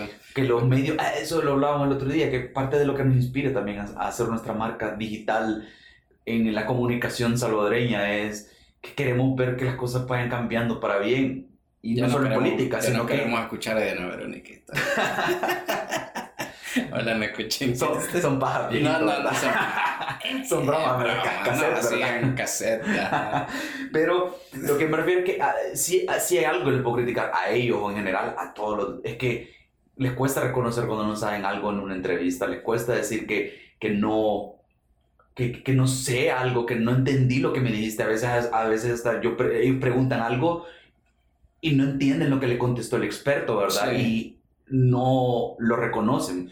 A veces en, esa, en ese ejercicio de reconocer, no entendí lo que me dijiste, cualquiera puede no entender. Sí. Va a haber mucha gente que esté escuchando el programa de radio o de tele o, o, o tal vez otro pod- podcast y va a decir, ah, y se va a relacionar con eso, porque como, ah, puta, Yo yo, tampoco sab- yo entendí. tampoco entendí, ¿verdad? La Ajá. primera y me sentía el clásico como en el colegio, ¿verdad? Sí. O en la universidad me da pena levantar la mano porque creí que yo era el único pendejo que no sabía. Y, y Cuando resulta que todos, puta, nadie entendió. eh, entendió, ajá, ¿verdad? ajá. Entonces, eh, eh, yo creo que no podemos pedirle a los políticos lo que nosotros no hacemos. Y si criticamos que Nayib pasa todo el día en Twitter, nosotros pasamos muchas veces con la nariz enfrente del celular. Sí. Entonces, también podemos comenzar nosotros reconociendo cuando nos equivocamos o no sabemos algo. Entonces, sería bien grande para mí que él... Sí, para mí también creo que sería una, una muestra bien importante como que la, la como que llevaría la democracia a otro nivel, creo yo, porque establece además un precedente, o sea, ya puta lleva un presidente que reconoció que la cagó. Ah, eh, y su comunicación, ahí podría decir, es, es, eh, bueno, como, con su comunicación, no comunicando como una herramienta, digamos, sino sí. que es un, un- no un buen comunicador, sino que realmente se comunica. Pero, pero a lo que voy es que, al, al- más bien a lo que iba, al margen de si esto llega a suceder alguna vez o no, con Nayib o con quien sea, ya sabemos que el gobierno, quien esté en, gobier- en el gobierno, no importa quién sea, va a buscar eh, comunicar solo los logros. Y ahí es donde entra, creo yo, el trabajo del periodista, es eh, fiscalizar, que ahí es donde yo lo comprendo perfectamente Sí. dentro de la dinámica social, es decir, poner en tela de juicio lo que el que esté ahí, qui- quitarle Nayib, el que sea, nos va a decir algo y es, "Güey, puta, espérate, quiero comprobar si de verdad esto es cierto. eh". Entonces, por eso te digo que es un poco la crítica a. Mi crítica a los seguidores, ni, ni, ni a los seguidores, a los fanáticos de Nayib, de Ujú. decir el periodismo ha desaparecido. No, no, no, no tiene que desaparecer. No va a desaparecer, pero es que además. Ni siquiera debería celebrarse. como- No, ajá, no, Porque no es nada realmente bueno. si desapareció el periodismo, es, es, es un comentario inflamatorio, como, como poco quizás. Sí, porque realmente el periodismo desaparece en una dictadura, por ejemplo, y nadie quiere una dictadura. Bueno, al menos yo no quiero, no sé si esos pendejos quieren una, pero yo no, vea. Creo que lo que quiere una dictadura son los que no saben están en una dictadura o que O, ah, sí, lo que no, le- no han leído, o no la han vivido o no han leído suficiente Ajá. de qué, qué significa Porque realmente una dictadura. puedes con, entrevistar en, en, en- o, o, o puedes, no es raro ves una entrevista en Rusia o en Venezuela, no, no falta la entrevista donde la gente cree que la- di- dice que las cosas están bien en países como esos y la verdad es, difusa cuando estás fuera de ese Sí, país. Pero, pero sí depende de la perspectiva política de cada quien a veces, ¿verdad? Sí, Pero sí, eso no, no es bueno. A mí, a un tema que yo, yo realmente no soy periodista ni comunicador, pero siempre me intriga el, el, el rol del periodismo. ok. Cuando veo de referente, por ejemplo, Estados Unidos y cómo ellos han visto la política en los últimos días, hablando de conectar con el público, hablar como ellos, hablar en el idioma o en términos de ellos, que es bien popular en Estados Unidos, porque desde que llegó Trump, un poquito antes de que llegara Trump, los talk shows nocturnos son liderados por cómicos haciendo críticas a. Sí. Stephen Colbert. Ah, cabal, el- Jeffries. Seth Meyers y, Sí, sí, sí. Puta. Hasta Trevor Noah. cabal, o, o, o, o John Oliver, o sea, le- o sea que se vuelven a veces hasta, hasta este como James Stewart creo que se llama, que es el que estaba antes en el puesto de, de, de Trevor Noah, Ah, ok, sí, que, sí, que- que- Stewart, que ajá. hizo unas declaraciones ante el, ante, eh, no acuerdo si fue ante el Senado o ante unos representantes de alguna cámara o algo en Estados Unidos, y él eh, habló con más elocuencia y con más claridad que la que muchos políticos hablan. Entonces, como ya estamos entrando en un punto donde no me extrañaría que él de repente también se termine tirando a un puesto más político porque se ha alejado un montón de los medios, ¿verdad? Sí. O- Y ya tiene el apoyo popular, ya lo conoce la y, gente. y ya. a veces por- porque ellos no son periodistas, ellos pueden hacer las críticas incisivas que, que a veces un periodista no puede o Sí, que te no debe, o no, sé si, o no sé si puede o debe, ¿verdad? Porque a veces Creo siento que hay espacio, el periodista tiene como espacios eh, específicos y bien limitados para dar su opinión. Por ejemplo, lo que estaban viendo con, con Rauda, en el que eh, obviamente lo que está pla- pla- plasmando ahí es su, su opinión basada en muchos datos, pero su opinión al fin Ajá, al eso cabo. siento yo de él, que yo no sé si bueno o mal, no estoy Lo que pasa es que te lo permite un medio, eh, o más bien te lo permite, depende del formato. Pero el día a día, el, el, el, el grueso del trabajo de un periodista es no dar su opinión. Eso es, o sea, de, de la manera de fundamental. 100 notas que vos haces, escribís dos de opinión, Ajá. pero toda la demás no debe ser opinión. O sea, si está haciendo un trabajo periodístico bajo los fundamentos del periodismo, debería ser imparcial, entonces siempre. Debería ser imparcial siempre, excepto en los géneros que son opinativos, Ujú. como la columna de opinión, como las editoriales, etcétera. Ahí, o sea, el periodismo te da como ese respiro Sí. de, ok, dame tu opinión acá, pero en todo lo demás no me das tu opinión. Ajá, en todo lo demás contame qué Sí, porque a veces yo, yo, yo siento pues un poco incisivo. Yo ya, ya, ya he tripeado a Nelson Raud en otras ocasiones, entrevistando o haciendo otras notas, y se siente bien incisivo y a veces lo siento como con una agenda. Pero es que, la- es que todos bueno. los medios tienen agenda. Ajá. To- to- todos los medios tenemos agenda. Entonces, en ese aspecto no contradice un poco lo del periodismo, lo de que debe ser imparcial si tiene una agenda. Bueno, lo que pasa es que la- te estás metiendo en un debate filosófico viejísimo del periodismo porque, eh, pues, vaya, yo, yo estudié periodismo, yo nunca he ejercido el periodi- eh, periodismo ni, ni soy periodista, solo saqué el... Bueno, no lo he sacado, pero... pero estudié cinco años de periodismo, ahí dejémoslo. Pero eh. necesitando dejen de- la tesis. de joder con la tesis. No, bueno, pero el punto es este.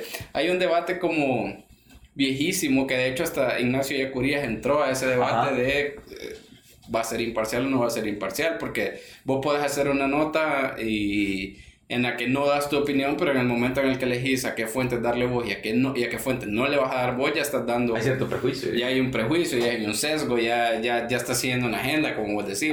Entonces lo que se plantea muchas veces es vos no dejas de nunca de perseguir la imparcialidad porque la imparcialidad es una utopía y te, y te, y te permite, eh, nunca la vas a alcanzar, pero no está mal que la estés buscando todo el tiempo, no tiene nada malo. Lo que tendrías que, lo que tenés que hacer como periodista es ser honesto. Y Ajá. creo que en eso falla muchas veces Hay el periodismo, distinción salva- en el periodismo salvadoreño, exacto. Acabas de hacer una buena distinción que me ayuda a entender un poco más el fenómeno, porque hasta una, una agenda puede ser la verdad, una agenda puede ser ser imparcial inclusive. Claro. Y por ser imparcial, quizás puedes terminar cayendo en una trampa y siendo sesgado, ¿verdad? Y yo creo Va a ser que... necesariamente incisivo porque puede ser que necesites un nivel de incisivitud, no sé. Aquí no inventamos palabras, vale verga. Ajá. Bueno, pero va a ser incisivo hasta cierto nivel.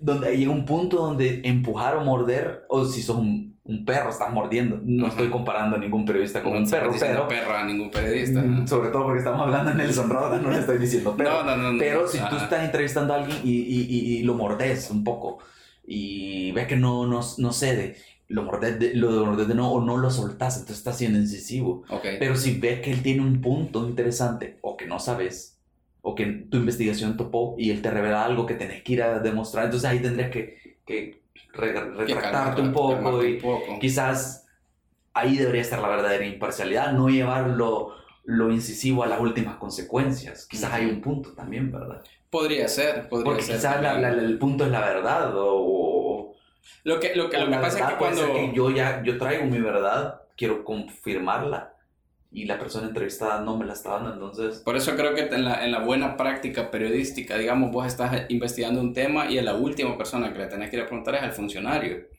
Porque ya tenés que llevar un montón de, de pruebas o de información que ya, ya recogiste. debería ser Y, vas, verdad, y, le, y le decís de sí. último, le decís, vaya, dame su opinión sobre eso. Y él te va a decir, no, eso nunca pasó, no, pero aquí está la prueba de que sí pasó. Ajá. Y ahí vas que- viendo, y entonces vas viendo cómo se va zafando. Y al final lo más seguro es que no te va a decir nada, porque en realidad las fuentes oficiales no sirven para mucho. Desde el punto de vista periodístico, Ajá. sirven eh, para tener el contrapunto necesario de qué está diciendo la oficialidad, ¿verdad?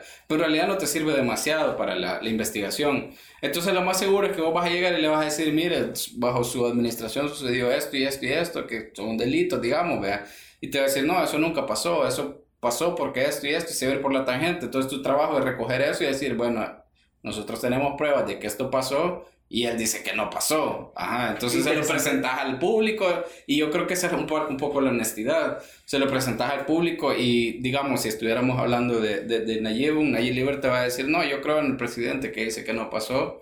O la otra gente te va a decir, no, puta, que hay pruebas, ve que hay recibos de que ese se sería el ejercicio que desde los puntos que tiene este Carballo que, que, que realmente yo creo que quizá el, el de Silva fue interesante para escuchar su opinión pero los otros dos que los otros dos o tres artículos que leímos ah, lo- como el de Jotdown también Ajá, ajá. eh, bien fueron bien útiles porque creo que aunque no comparto del todo lo que dicen o cómo lo dicen tienen buenos puntos y puntos Yo necesarios coincido mucho con el de Carballo en el Faro. sí porque yo creo Muchísimo. que es cierto que Porque no es estamos- fatalista, eso me gusta. Ajá. y tampoco es esperanzador. Y yo creo que ese es el punto refrescante que, de, de su artículo y de la opinión que necesitamos. O sea, porque yo, yo, so- yo voy a cuestionar a Nayib cualquier día de la semana. O sea, a mí no me he terminado de convencer a él desde hace tiempo. Ok. Pero como lo hablábamos en su, alrededor de las elecciones, o sea, no importa por quién haya votado yo, pero que quién sabe si por mi comentario ya pueden asumir, ¿verdad? Por quién no voté, ¿verdad? Sí, pero votaste por Calleja. no, tengo derecho, tengo derecho a no revelar por quién voté, ¿verdad? Pero no importa que por quién voté o por quién no, no, no, voté, ahora a todos nos conviene que le vaya bien y no lo digo como lo dicen en los medios tradicionales, los comentaristas políticos, sino que realmente sí. Y eso es lo que estamos tratando de llegar al fondo de si tiene algún sentido esto, ¿verdad? Llegar al fondo de al menos meditar cómo es que está ocupando Twitter, qué está haciendo por Twitter, qué tan malo es realmente, ¿verdad? Porque estamos tratando de darle la oportunidad con menos de un mes en el gobierno. y además yo creo que en estos tiempos en el que eh, hay sobreabundancia de información, creo que es necesario sentarte y decir, ok, estoy recibiendo este verbo de información, pero necesito procesarla y entender qué estoy recibiendo. Si nos pueden no te dejas ir por la, emoción del momento. Si nos ponen a los periodistas sería lo más vergón, pero... Pero yo siento que andan perdidos también, y lo digo sin ánimo de joderlos. Eh, de verdad siento que la mayoría de periodistas a los que yo leo en Twitter, la mayoría, el 90% están perdidos porque están prestándose ese mismo juego. Exacto, entonces yo digo, lo ideal sería que ellos nos ayudaran, pero al final del día, como digo, los no puedes pedirle a los políticos que hagan lo que, lo que vos no haces. Pero por eso está el podcast de Vox. Ah, sí, a nosotros nos pueden confiar para tener opiniones. Sobre nuestros hombres está la democracia en este momento. No, no, no, no, pero sí, creo que eh, ni siquiera los periodistas que son los llamados Entonces están... nos a nosotros ser un poquito más críticos a no solo ver unos tweets, y dejarte por información, es analizar un, poco qué está recibiendo. Y algo que a la gente se le olvida es que, que pueden ir a buscar a Google cuando tengan dudas de algo pueden buscar en Google. Y a mí me revienta cuando alguien en Twitter, en Facebook o lo que sea, piden recomendaciones de algo o preguntan por así como puta ahí está Google. entonces, igual es con cualquier tipo de argumento político que pueda tener. Si alguien te está llamando fascista, naivo o, o, dictador, o dictador bien podrías buscar en Google que es un dictador, ¿verdad? Para ver no, y que, y que, el hecho, como lo decía, el hecho que hasta ahorita no haya dado muestras para mí de que eso, de que vaya por ese camino, no quiere decir que de aquí a dos años se le pelen los cables y empiece Exacto, y si tú buscas... Que ojalá que no pase, pero puede ser, entonces estás todo el tiempo comparando, puta, esta acción es... Y si lo googleas, tenés un poco más de herramientas sí, para Hay videos en YouTube chivos sobre, sobre no, eso, Esa tendencia bien pregona, hacer los video ensayos, en un, aprender de filosofía. eh, de, de Kant, de Descartes. en, cinco minutos. En cinco minutos. pero ya algo, te queda al menos una curiosidad sí, de, claro. de, dictadores famosos en cinco minutos, pero dictadores para domis, no quizás eh, la serie de libros, ¿verdad? Para domis ahora son video ensayos de YouTube. O, algo así como cinco, cinco eh, rasgos para identificar si tu presidente es un dictador. Eso sería, esa sería una buena nota. Eso suena más como una nota que pudiéramos hacer. Sí, a huevo, ya lo vamos a hacer, vale. vale Cabal, ¿cómo eh, saber? ¿Cómo saber si tu presidente es un, es un dictador? Vamos, a tener que editar eso para que no nos quiten la idea, ¿verdad? sí, a huevo. igual este podcast nadie lo va a escuchar. Este, este capítulo, más bien el podcast. Vamos a ver.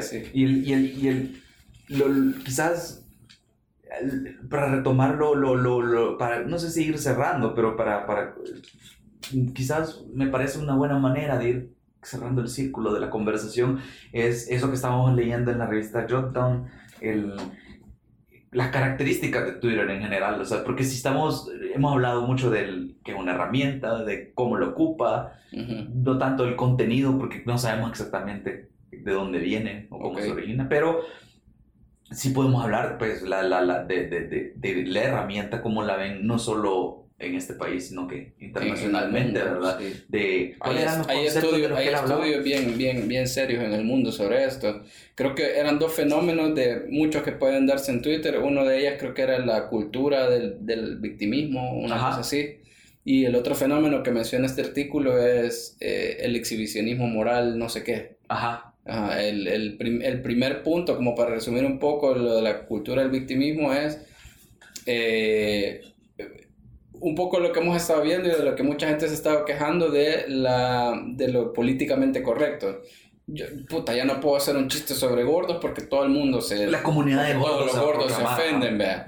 Entonces, eh, lo que menciona estos dos fenómenos es como una afrenta que vos sentís personal la termina llevando al gran público para que lo juzguen, vea. como que vos me dijeras a mí sos un pendejo y, en Twitter y yo digo, este más está diciendo que todos los colochos somos pendejos y ya todos te atacamos a vos, vea. algo así, por ahí va. El, parece como una caricatura. Quizás habla mucho de Twitter eso, ¿verdad? Pues, parece, sí, parece claro. una caricatura, Sí, sí, como está hablando mal de, lo- de los colochos. De los col- Ajá, sí, odias a los colochos. o, voy ¿qué a, o, o voy a hablar mejor de cheles, o sea, porque, Sí, porque, porque, porque no sé si se ofenden lo- los colochos si yo hablo de colochos, ¿verdad? Ajá, ajá, mejor voy a hablar de Pero si hablo de Chile, yo creo que puedo criticar a la comunidad Chile porque soy parte, ¿verdad? Exacto, ajá, algo así. Tengo derecho, ¿verdad?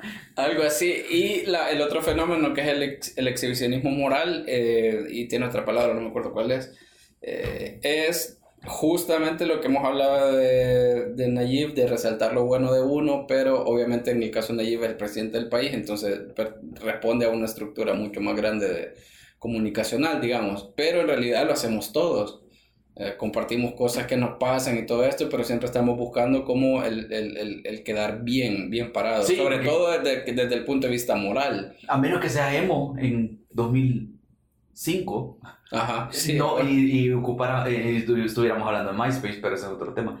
Sí, a menos que fueras un emo en 2005, no, no vas a compartir tus tristezas en redes sociales, ¿verdad? O sea, sí, Si ajá. ves, hola, hoy, hoy, hoy en El Salvador, que en 2018 pasó algo bien grande, que el salvadoreño descubrió Twitter, creo yo. Sí. Porque yo he estado ahí desde hace rato, que- quizás desde que, Yo desde el 2011. ah, casi desde 10 años, Por ahí. 9 años. Llevas ahí. Y al principio tampoco entendía qué qué- qué- qué- qué era lo que estaba pasando ahí. Y cuando lo comencé a entender, quise llevármela de chistoso, de poeta, de chistoso. Tuve, tuve montón de- todas las etapas, tuve sí. todas las sí, etapas, sí. ¿verdad? De, filosófico, unos tweets. Yo un día me puse a ocupar la herramienta que tiene Twitter para buscar los tweets más viejos que tenés. Ok. Y sí da pena, la verdad, ves cuando, cuando, cuando vas a ver tu- tu- tus... Un o muy emocionales. eh, O muy privado. o muy privados, Sí. como realmente eso es lo que estaba pensando, que curiosamente Jack Dorsey y todos los que fundaron Twitter, era eso lo que hacían los primeros días, o sea, era que, justo que estaban pensando, que estaban comiendo y todo eso, y creo que Qué la, peligroso. la fundación de... Yo escuché una, yo leí una, una frase en el, en- justo creo que fue en el, en el libro de Hatching Twitter, donde hablan de la historia de Twitter, Ok. donde dicen que la- las compañías jóvenes heredan las mañas, por así decirlo, ¿verdad? De los fundadores, que son como los padres en esta Como que adquieren la personalidad. del- Entonces, si ellos tenían esa actitud eh, bien plenamente millennial de, de egocentrista, ¿verdad? Sí. Tiene lógica que se le heredaron a su red social, Ok. a su plataforma, ¿verdad? Y eso es lo que vemos mucho hoy en día, que creo que por ahí va lo de... Lo de Pero fíjate que eso a mí me parece que es interesante porque yo siento que en tanto Twitter como Facebook eh, son plataformas que por sí mismas han evolucionado sí, en la forma en la que se ha usado. Eh, yo siento que ese, ese planteamiento de que, eh, de que escribís exactamente lo que pasa por tu mente o contás tus miserias por Twitter, estoy seguro que hay mucha gente que lo hace todavía, pero yo creo que ella es la, la minoría en Twitter. Ahora ya todos tenemos como un personaje en. Twitter. sí, es cierto. Y el personaje puede ser lo que vos querrás que sea, puede ser alguien súper chistoso, puede ser alguien bien serio o bien dado a la depresión, pero en todos los casos siempre es un personaje Es y siempre tú. está buscando posicionarte a vos como Es tu una persona mejor. Ajá, exacto, que- exacto. Y, y me parece bien chistoso porque yo creo que todavía creo yo que veo un montón de gente que eh, sí veo algunos que tú decís que cabal se han convertido en personajes Twitter a sus seguidores, a sus 200 seguidores. Sí, ¿verdad? ajá. Aunque hay gente que tiene un poquito más, Tiene ¿verdad? más, Pero sí, hay unos que sí, hay varios que siento que todavía están acá atrapados en eso, de quieren ser, quieren ser chistosos o quieren, quizás están persiguiendo el sueño de ser el que invente un meme. Ajá, ajá. Entonces, me, El que mira, el, el que haga viral. Ah, cabal, yo me la llevo chistosito en, en, en, en Twitter, ¿verdad? Entonces, ahí tenés todo, todo- de todo. Y en esa carrera ya vamos perdiendo todos porque nos va ganando Nayib. Ah, sí, cabal, eh, regresé. Él es el, real- el rey de facto de Twitter en El Salvador, si pudiéramos, Sí, no, totalmente, totalmente. si la gente en, en Silicon Valley... Y ese es otro punto, yo creo que ya vamos a ir cerrando porque ya tenemos hambre, pero este es solo no me gustaría dejar pasar esta cosa, eh, esta idea. Eh, el sentido del humor, bien que mal, es una distinción, una característica bastante importante del Twitter en general. Aunque hay gente que es depresiva, hay gente que obviamente no llega a contar chistes, pero en general la- la- el sentido del humor es bien, bien característico.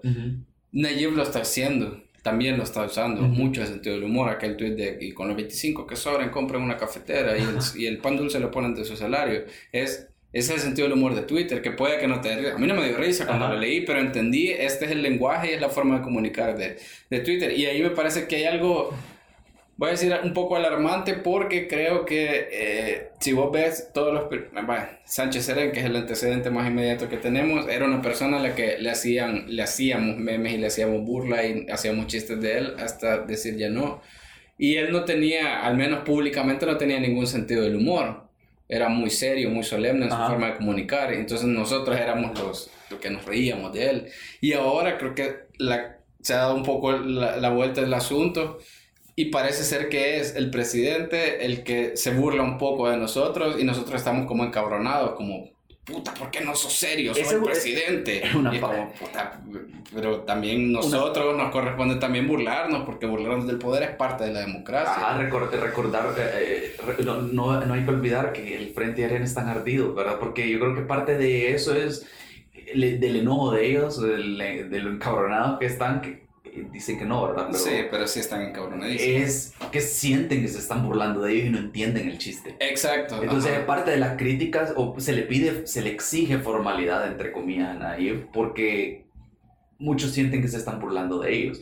Entonces, los periodistas que, los periodistas que a veces no tampoco terminan de entender la broma o de que tienen ese miedo auto, esa profecía autoproclamada de ellos de que él va a eliminar la, la libertad de expresión en el país, ¿verdad? Sí, que también me parece bien alarmante. Hasta ahorita me parece bien alarmante. Ajá, de, parte de los periodistas. decir que se está acabando la libertad de expresión hasta donde llevamos es de, puta, puede ser que mañana mande un decreto en el que nadie puede hablar, vea. No, pero, pero hasta ahorita a mí no me parece que esté tentando contra ninguna libertad. Lo que hay que tener cuidado es que la democracia no muere de un día para otro. Es, es, una, es una enfermedad terminal progresiva. No, yo creo que más bien es como un accidente que te deja hecho verga y que estás en, en, life support o estás en, en, la cama del hospital y poco a poco va decayendo tu salud hasta que ya no te pueden salvar. Okay. Yo creo que así se puede ver. El accidente puede ser que no sea tan grave, pero poco a poco se va complicando. Ok. Porque yo creo que no muere de un día para otro y, yo creo que lo importante de, de, de, de esto, del, del, rescatando el victimismo y dándole una vuelta. Ok. Eh, me pareció en un momento que dijiste bien interesante que hubiera sido esto o que, se, que, que, que, pudiera suceder esto más bien, que Naive la cagara con un tweet inapropiado. Okay. De esos con los que se victimizan comunidades, ¿verdad? O, o, sectores. Como que se burlara de los gays, digamos. Sí, o sea, él no lo va a hacer porque... No, claro, claro, pero... Uh. Pero que en esa, en esa vena hiciera un comentario aquí desacertado. Okay. Y en lugar de borrarlo tuviera que rendir cuenta, pero si él bromea siempre, si no sabes cuándo está bromeando, cuándo no está bromeando, si tenés a los fans de él apoyando todo lo que dice, ¿verdad? no tenemos esa herramienta de, de, de, de, hacer, obligarlo a rendir cuentas, ¿verdad? Esa herramienta que le encanta a Twitter y al Internet ahora de, de movimientos como MeToo lo han ocupado un montón, ¿verdad? O bien de... Y no estoy deslegitimizándolo, ni al quererlo comparar con las comunidades o los grupos que se auto-victimizan, ¿verdad? Pero hay de todo en ese espectro, creo yo, de, de... Vos decís que entonces eso como que le resta validez a una crítica que podría en algún momento llegar a ser muy necesaria. Yo siento que no existe ese ángulo donde le podamos dar presión por, por, cómo maneja él sus redes, o no sé si por el hecho de que es un presidente ocupando Twitter como lo ocupa. Pero que, no sé, que no sé si tenemos esa, esa posibilidad de decirle, hey, calmate, o es como, va, el, lo chivo de esto es que él siempre tenemos un canal abierto donde él se está comunicando. Ok. Y al final es como, como decía el, el, el, el, man este de Jotdown, es como un meeting perpetuo. Sí, sí, correcto. Él tiene no, y a las 2 de la mañana yo digo, puta, Nayib, qué calor está haciendo, ya la cagás y le pongo un tweet y seguramente lo va a leer. Le va a valer verga, pero lo va a leer. Quizás te da like y te sentí, puta, Ajá, te, muy bien. Te, sentiría muy bien. Pero lo, lo, lo, lo, interesante sería que no sea, quizás no me va a contestar a mí, pero que, que, a través de redes sociales o de Twitter se le pueda mandar un mensaje. Eso sería bien vergón pero no sé si se va a poder, ¿verdad? Porque no sé qué tanto está escuchando él. Y no estoy hablando de que es autoritarista, no, sino si literalmente no sabemos qué tanto está escuchando, ¿verdad? Sí, sí, sí. Así, a eso quiero llegar con eso de, de la, la victimización como una herramienta, entre comillas, de hacerlo rendir cuentas cuando se pasa de la raya, ¿verdad? Porque no parece que en todo esto... No tenemos como las herramientas en la mano para hacer algo así. Él tiene el sartén del mango ahorita en Twitter, Sí, como estaba sí. diciendo. O sea, por cómo lo ocupa él, él se está riendo, Pero él está contando los chistes y se está riendo. Mm, No hay mucha interacción. Sí, nosotros oh, puta, te está burlando de mí o... Y eso sería lo vergón. Y que eso, puta, ni siquiera Trump lo hace tampoco, ¿verdad? Que No. también le gusta un montón de ocu- ocupar la red social, ¿verdad? Sí, que nunca lo he visto contestar directamente, aunque si puedes ver análisis de sus tweets o análisis políticos de Estados Unidos, puedes ver que ya lograron darse cuenta que cuando Fox News o Fox and Friends, creo que se llama el programa, uno de los Ujú. programas favoritos de él, ya saben que cuando ese programa sale, termina el programa, probablemente Trump ha tuiteado algo sobre eso, ¿verdad? Entonces, Mm, pues, eh, ¿cómo se llama? Aunque no hay una respuesta directa, sí sabe que él, va él está respondiendo a algo puntualmente. Ajá, ajá. Quizás vamos a O sea, comparar- sí sabemos que lo mira. Ajá. Ajá. Entonces, yo quizás lo que estoy diciendo de alguna manera, ah, vamos a ir descubriendo si existe ese camino o ese canal para saber si Nayib nos está escuchando o nos está leyendo, ¿verdad?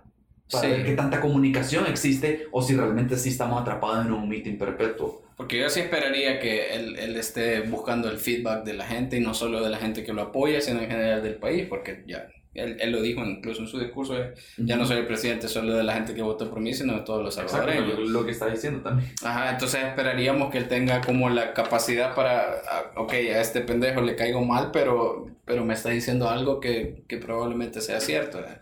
que tenga esa madurez, pero también, o sea, no le podemos exigir, eh, eh, eh, digo, sí le podemos exigir, pero eh, creo que también tenemos que hacer una, una, una valoración, los que estamos de este lado, de si estamos actualizando nuestras propias herramientas y nuestras propias formas de hacer las cosas, porque aparentemente Nayib ya, ya se le adelantó a los periodistas. Y Estoy hablando de los periodistas serios, los- Ujú. no, no estoy hablando de la Britannia o, de la- o Ujú. del blog, ¿vea?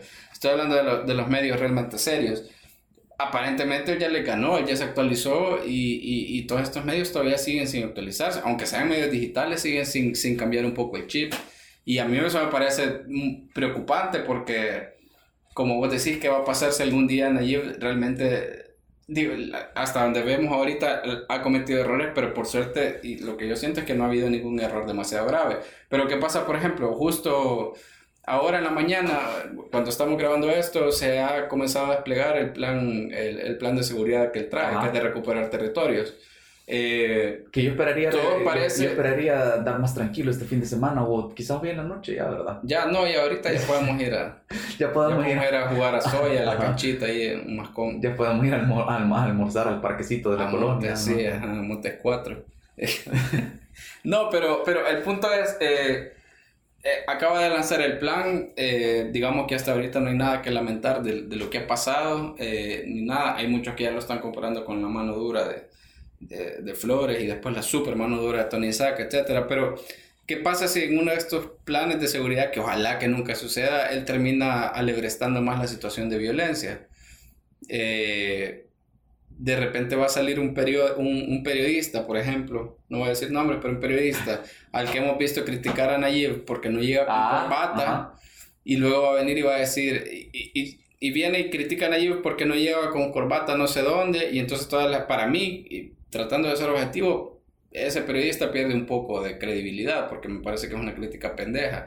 Pero luego va a venir y va a decir, hey puta, Nayib está haciendo esto, que sí es bien grave y la gente se está, y hay gente que se está muriendo y, y, y- a Nayib le vale verga y está metiendo más y más militares y esta mierda va a ser una guerra y me lo va a decir ese periodista y va a decir, nah, este pendejo está, está jodido. Ese es el problema de O los... sea, está perdiendo el- el- la, la, la, la- ¿cómo se llama? La fábula aquella de Pedro y el lobo. Justo eso estaba pensando, la, la, la- ese, ese problema de cuántas veces vas a llamar lobo hasta que realmente llegue y ya nadie te crea, ¿verdad? Exacto, entonces yo y, yo, y a mí me preocupa que los periodistas estén cayendo en ese juego y, se estén, de- y estén desgastando su credibilidad en cosas que no deberían.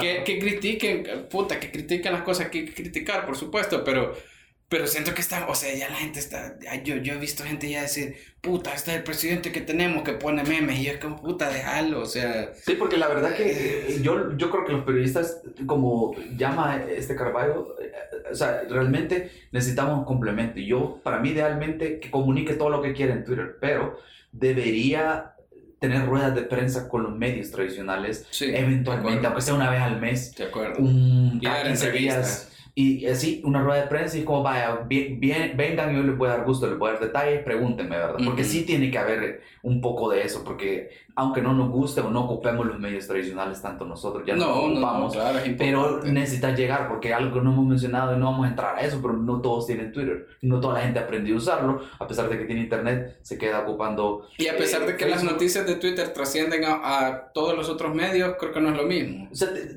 le, le debes al, a- a la- al pueblo la comunicación y no todos tienen acceso. Okay. Y sí necesitamos parte de ese complemento, siento yo, eh, que se pongan en las vivas los, los periodistas, la verdad. Porque cabal, ¿no? si se desgastan de maneras estúpidas, eh, ya pues ya no puedes confiar en ellos. Y llegaba a llegar a un punto donde sí vamos a necesitar que lo hagan. Por ejemplo, esto de los despidos. Yo en lugar de criticar agresiva, pasivamente, como lo han hecho, hubieran ido a investigar. Ujú. ¿Por qué no fueron a investigar? Porque yo casualmente el año pasado escuché en la radio de que estaba entrevistando a, eh, no me acuerdo qué oficina, en qué oficina estaba, no es que esté guardando nombres, no me acuerdo puntualmente, pero sí hablaron de una de estas chavas que era nieta de Sánchez Serén, que estaba en una oficina donde sí estaban cuestionando qué estaba haciendo ahí, o que estaban cuestionando de que por lo visto iba a tener blindaje, era antes de las elecciones que estaban hablando en la entrevista esta, Ok, ¿verdad? ajá. de gente, no sé si era secretaria de Cultura o qué, Ya, ya en campaña. eh, an- antes creo que de que oficialmente comenzara fue Ok. donde ya estaban cuestionando de qué, estaba haciendo ahí o que no se iba a poder despedir este familiar de Sánchez Ok, Serén. ajá. O sea, yo ya, ya se ha escuchado de este tipo de Sí, cosas. sí, no es la primera. Cuando surgieron los despidos hubo de todo, pero no hubo investigación. No hubo investigación de... Porque hay un punto, todo otro secreto a voces.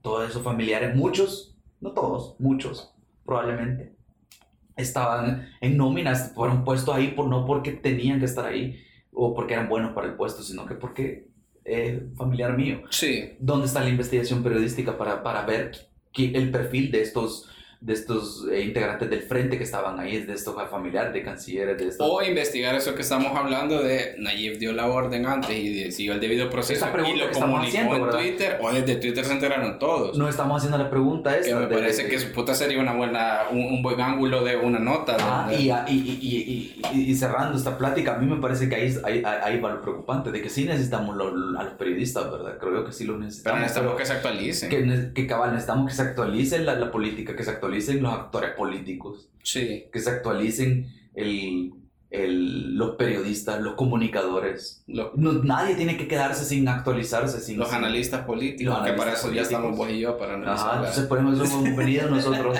a meter nuestra cuchara. Sabemos la mitad de las cosas que estamos diciendo. Sí, no, huevo, que hemos inventado. Quizás vamos a decir muchas cosas que después nos vamos a retractar en el próximo capítulo, si lo hay, ¿verdad? Sí, o a través de que sí. Pero nos vamos a retractar. Si es necesario, nos vamos a retractar. Sí, va- va- vamos Pero- a seguir nuestro propio consejo. Cabal, porque si no sería Sí. hipócrita. Sí, no, claro. Entonces, eh, pero este, todos tienen que actualizarse, creo yo, porque si no, Nayib se va a quedar jugando este juego él solo, ¿verdad? Y se va a quedar manipulándonos a todos, porque solo él está jugando ahorita. Sí, sí, sí, todos los demás estamos Nadie- desde la los banca. demás están criticando, están llorando, están haciendo berrinche, pero él es el que está dominando ahorita. Sí. Tiene el sartén por el mango, porque tiene su pastel y se lo come, ¿verdad? No, claro, ajá. Y, y, y estamos además a la deriva esperando, puta, ojalá que quiera hacer bien las cosas. Sí. Así con ese pensamiento. Pero el día que quiera hacer mal las cosas también lo va a hacer y no tenemos como herramientas para Así enfrentarlo. porque Que ojalá que quiera hacer bien las cosas y ojalá que haga bien las cosas yo porque ya esperaría que necesitamos. empecé a hacer las cosas diferentes signifique una mejoría, digamos, aunque la digo con temor. Pero Ajá. que simplemente sea diferente, sea mejor. Sí, pero si ya estás en el suelo, una mejoría es cualquier cosa, Cabal. te levanta cualquier Sí, cabal, cosa. creo que de, de Sánchez Serén venimos Sí, de tocar fondo, entonces, Bueno, y hablando de Sánchez Sereno, vamos a despedir con esta canción. con esta canción de, no sé, de la Tracalosa, de, no sé de quién. De- nos vamos a despedir de Chayanne. canción. Una pausa para, para, para poder editarlo, ajá, de la de, de Chayanne, de, para ver qué presupuesto nos da, ¿verdad? Para qué canción podemos poner. para ver cómo editamos, porque no tenemos ni puta idea de cómo editar audios tampoco. O sea, solo literalmente tenemos un celular y, y, y un micrófono. Y no, le- no, no les digas cómo se hace la salchicha. No, no grabamos con un celular. No, estamos en un estudio, no estamos en un estudios de estudio. Voxbox Sí, estamos, estamos Vox, Vox. están- Media. Tuvimos que invertir ahí en un estudio 50 mil dólares. Y ahí estamos grabando, pero sí, es lo único que tenemos. Ya ahí no tenemos ni, la, ni las credenciales para estar hablando, ni idea de cómo hacer esto. Pero muchas ni cómo opiniones. editar, pero tengo opiniones. ajá. no tengo las credenciales, pero tengo opiniones. Como ¿verdad? gente, sí, tu puta, yo no tengo ni título de periodista, pero, pero le- les doy consejo a los periodistas de cada- cómo hacer su Eso es lo trabajo. más dulce, ¿verdad? La dulce ironía. Adiós, ya terminamos. No sé cómo terminarlo, de verdad. No, la verdad yo tampoco. Bueno, ¿Cuánto fue al final? voy a ponerle pausa ya. Ya estuvo. Esto fue Opiniones Cuestionables, el podcast de VoxBox. Hasta la próxima.